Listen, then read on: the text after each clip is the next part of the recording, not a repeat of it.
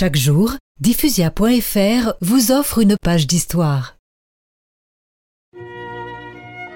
Le 20 août 1153, à l'âge de 62 ans, Bernard de Clairvaux s'éteint, entouré de ses moines.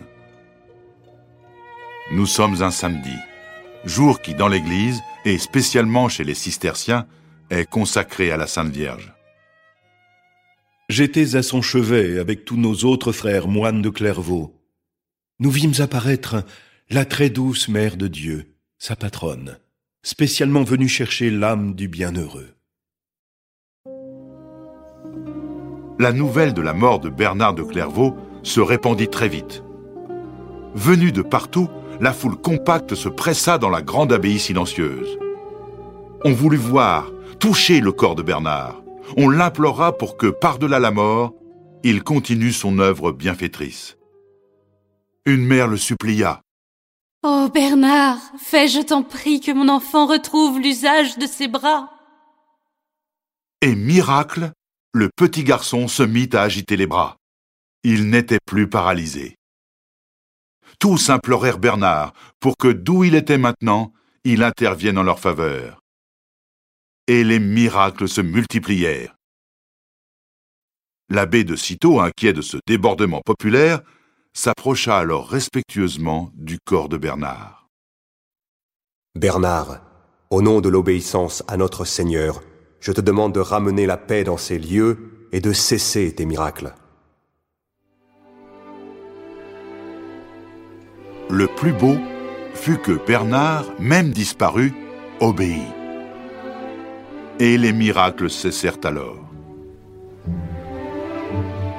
Le troisième jour après sa mort, on l'inhuma devant l'autel de la Sainte Vierge. On disposa auprès de lui une planchette sur laquelle un moine avait écrit Mon bien-aimé est pour moi un bouquet de myrrhe. Il demeurera sur mon cœur. Désormais, Bernard était enfin réuni à ce bien-aimé qu'était son Dieu.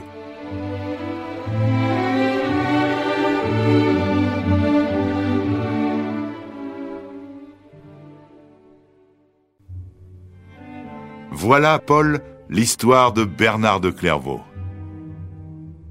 Il nous laisse une œuvre considérable. Il aura fondé 72 monastères répandus dans toute l'Europe.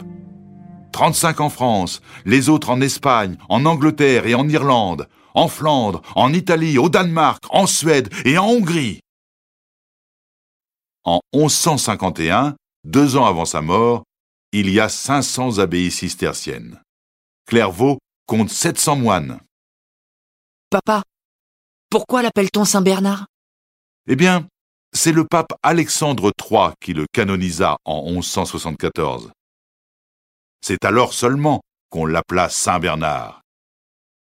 Il a aussi été nommé docteur de l'Église en 1830 par le pape Pie VIII, parce que, disait-il, il excellait à faire ressortir des textes bibliques le sens qui s'y trouvait caché.